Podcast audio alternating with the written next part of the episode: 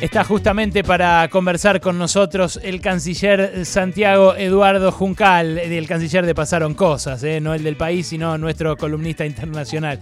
¿Cómo estás, Santi? ¿Qué tal, Ale? ¿Cómo estás? Me confundí antes cuando entrevistaron a Solá, digo, pensé que me tocaba a mí, pero no. No, no, nosotros te decimos así de cariño, a él le dicen así por protocolo, ¿viste? Porque es el ministro de Ah. Relaciones Exteriores. Che, Santi, eh, hablamos mucho de Bolivia ya, el- todo lo de Bolivia fue con, con, eh, gran eh, colaboración tuya, sobre todo por los discursos y demás, pero ahora metámonos de lleno en Estados Unidos, ¿te parece?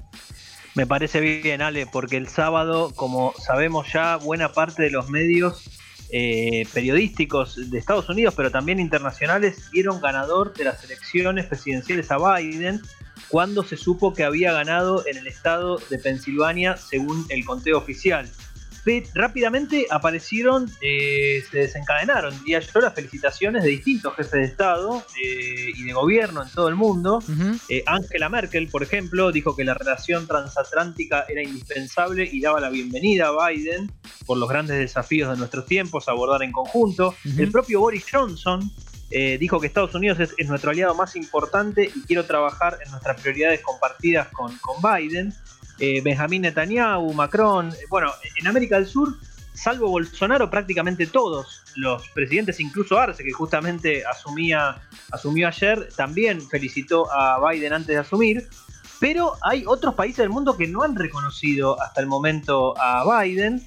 Y eh, obviamente, en- en- internamente en Estados Unidos, Trump no aceptó la derrota, que es lo fundamental también, ¿no? Eh, México, por ejemplo, no reconoció todavía a Biden. Bolsonaro tampoco. Mira, El gobierno chino no lo, no lo reconoció todavía. Mirá. De hecho, el, el vocero de la Cancillería china, Wang Wenbin, dijo que, eh, ante una pregunta de la CNN sobre el tema, dijo que entendían que el resultado de la elección se va a determinar de acuerdo con las leyes y procedimientos de los Estados Unidos. Y esto obviamente es cierto en términos de que todavía no hay un anuncio oficial de los resultados y de que los resultados en cada estado tienen que ser certificados en cada uno de ellos, cosa Mm. que puede durar una semana en algunos casos, dos semanas en otros estados y hasta tres o cuatro en otros. Ahora te quiero ¿No? preguntar si, ahora te quiero preguntar si, si Trump está jugando a eso, pero antes, eh, en el anuncio del sábado, cuando todas las cadenas salieron casi al unísono a, a, bueno, decir que sus proyecciones lo, lo ponían a Biden como presidente, ¿hubo una coordinación ahí? ¿Se pusieron de acuerdo los dueños de las cadenas? ¿Cómo fue?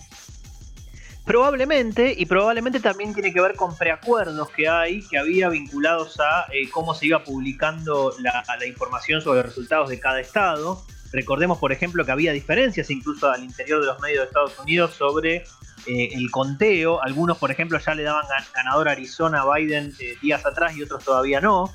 Pero probablemente tuvo que ver con que eh, Associated Press eh, salió a decir que efectivamente había ganado Biden, que había ganado en Pensilvania, y por ende varios medios que estaban atados al conteo que llevaba a cabo eh, justamente esa agencia de prensa eh, terminaron también aceptando el resultado. De hecho, creo que yo me enteré, por ejemplo, por la BBC, para que te des una idea, que es británica, no es estadounidense, ¿no? Mira, Me llegó la, la advertencia a mi celular de esa manera y después vi que todos los medios iban diciendo lo mismo. mm, Ahora, de vuelta, internamente, no solamente Trump no aceptó eh, su derrota, sino que el Partido Republicano tampoco. Hace tres horas atrás, eh, en la cuenta de Twitter del Partido Republicano llamaban a seguir recaudando fondos para llevar a cabo las presentaciones judiciales que Trump viene llevando junto con su abogado Rudy Giuliani, el exalcalde de Nueva York, en diferentes estados. Sí lo reconoció el expresidente George Bush, eh, dijo que felicitaba a Biden y a Harris, que de hecho lo llamó por teléfono. Eh, esto es interesante porque esto muestra que el Partido Republicano incluso hubo otros referentes que lo reconocieron a, a Biden como triunfador, pero ya te digo, oficialmente el Partido Republicano no lo hizo y Trump obviamente tampoco, ¿no? En el marco de su tesitura que nosotros adelantamos el miércoles y que tenía que ver con que había votos legales, con los cuales Trump dice, si se cuentan solamente los votos legales, ganamos la elección, pero con los votos ilegales eh, no- nos pueden robar la elección, llegó a decir Trump en todos estos días en, a- en alguno de los tweets, ¿no? Mm. Este, pero bueno, en este momento oficialmente no hay un ganador todavía. Uno No. puede decir, bueno, ¿qué posibilidades tiene Trump de revertir los resultados con estas presentaciones judiciales, teniendo en cuenta que en Arizona, con el 98% de los votos este, escrutados, Biden lleva una delantera de 17.000 votos, que en Georgia, con el 99%, lleva la delantera por 10.000 votos, que en Pensilvania, con el 99% de los votos, lleva la delantera Biden con más de 45.000 votos y que en Wisconsin lleva más de 20.000 también con el 99% de los votos. Es decir, está perdiendo en todos los estados clave y está perdiendo en todos los estados clave que había ganado en 2016.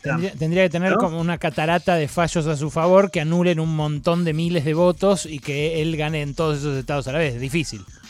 Exactamente, es muy difícil y en ese sentido, volviendo a la pregunta que vos me decías que me ibas a hacer después, la podemos contestar ahora.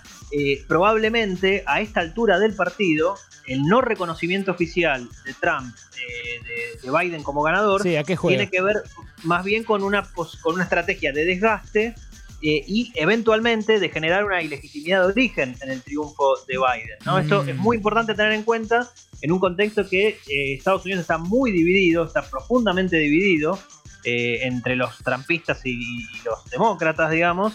Y en ese sentido, digo, yo pienso que las posibilidades son bajas de que la Corte Suprema, por más que tenga mayoría conservadora como nunca desde los 30, le vaya a terminar dando el triunfo a Trump, porque obviamente la Corte Suprema va a tener que recibir pruebas sólidas por parte de los abogados de Trump para terminar definiendo que efectivamente eh, hubo, por ejemplo, muertos que votaron, como dijo Rudy Giuliani, ¿no? O sea, que esa sería una de las irregularidades, que no dejaron llegar a los observadores cerca de donde se hacía el conteo, que hubo votos antedatados, es decir, con fechas eh, falsamente previas. Bueno, esas serían las irregularidades que hubo, seguramente las hubo en algunos casos. El tema es si llegan a revertir el número para ganar en los estados clave. ¿no?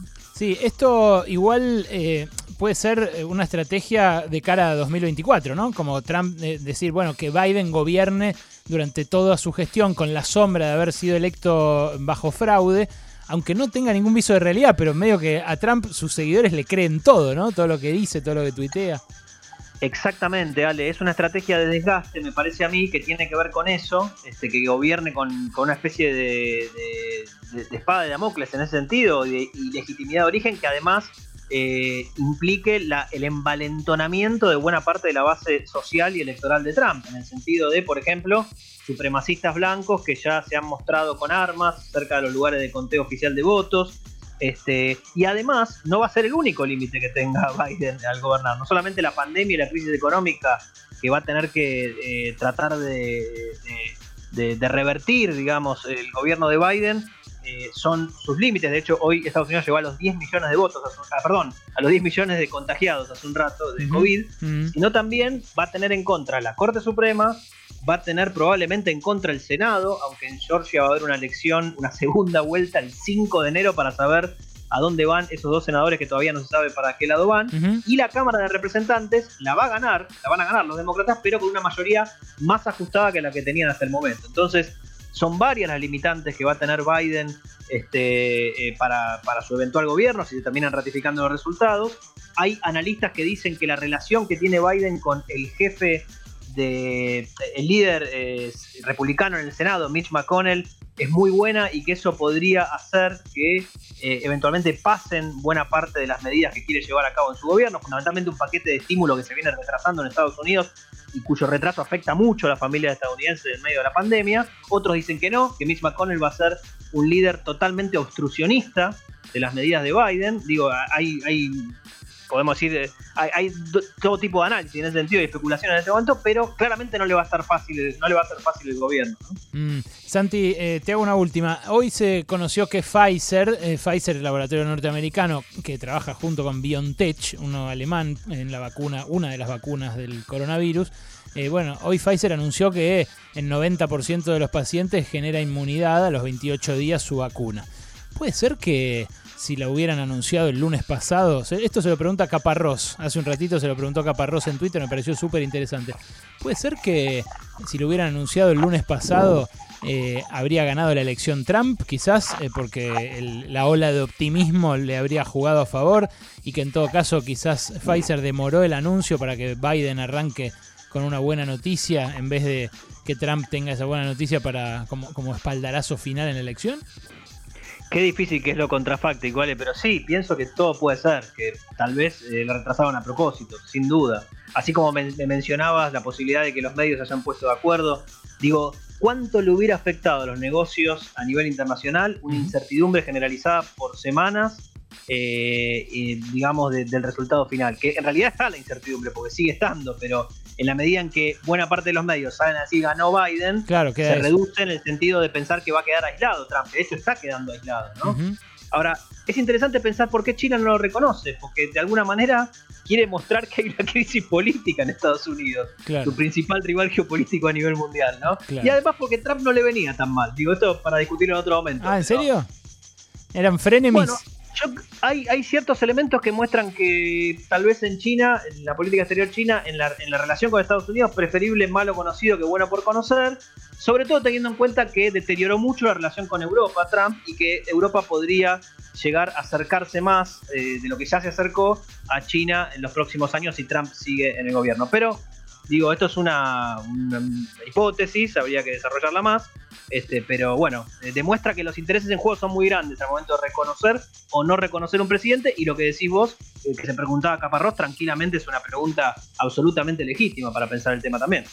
Santiago Juncal, nuestro columnista internacional, en este caso con la trastienda detrás de la victoria de Biden, al menos la victoria decretada por los grandes medios de comunicación. Gracias, Santi. Hasta el lunes que viene. De nada, dale abrazo grande.